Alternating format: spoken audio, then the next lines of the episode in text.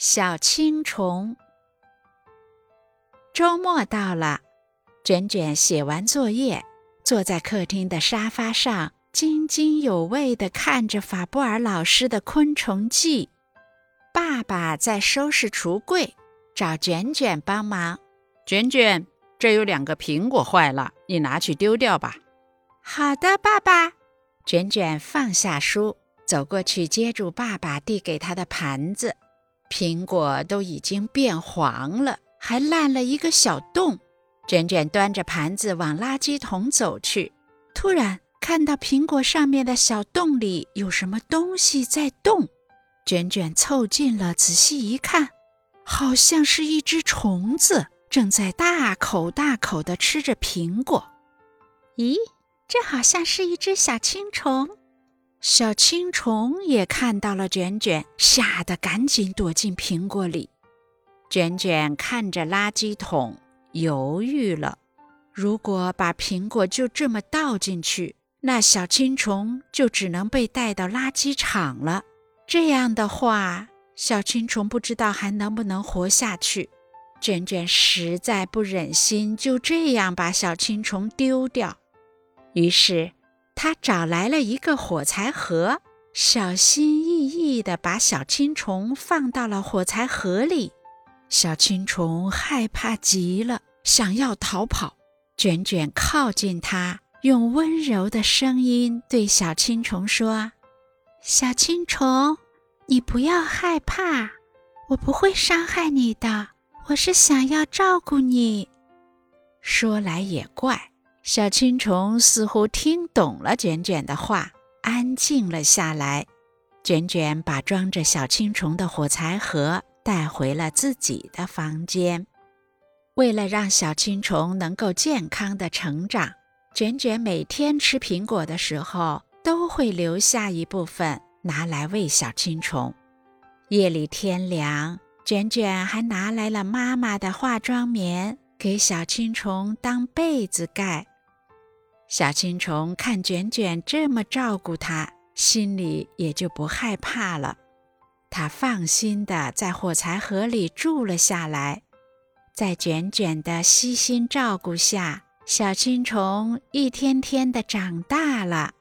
这天早上，太阳公公把卷卷叫醒了。卷卷很快从床上爬起来，洗漱完后，就拿着苹果走到了火柴盒的旁边。卷卷轻轻敲了敲火柴盒，咚咚，咚咚。咦，火柴盒怎么没有动静？卷卷慢慢地抽开火柴盒，发现小青虫不见了。火柴盒里只有一个软软的、像一颗花生形状的棉花球。卷卷轻轻戳了一下，感觉里面有动静。小青虫难道在这个棉花球里？卷卷想到了《昆虫记》，法布尔老师一定知道是怎么回事。果然，卷卷找到了答案。原来，这个棉花球就是小青虫做的茧，它要变成蝴蝶了。卷卷关上了火柴盒，小青虫，你在里面好好加油，快快变成蝴蝶吧。接下来的几天。卷卷放学回家后，都会第一时间来看望小青虫。这一天，卷卷又来看小青虫的时候，发现火柴盒打开了，里面的茧裂开了一条缝，小青虫不见了。小青虫已经变成蝴蝶了吗？他想起小青虫大口吃苹果的样子，陪他看书的样子。卷卷难过的眼泪在眼眶里打转。过了一会儿，卷卷决定不再难过了。小青虫长大了，需要更广阔的世界。他要祝福小青虫。卷卷把小青虫住过的火柴盒放到了柜子上，留作纪念。日子一天天的过去了，卷卷依旧挂念着小青虫，想他的时候。就拿出火柴盒来看看。又有一天，卷卷正在做作业，他觉得有什么东西碰了他一下。卷卷抬起头来，吓了一跳，好大一只蝴蝶呀！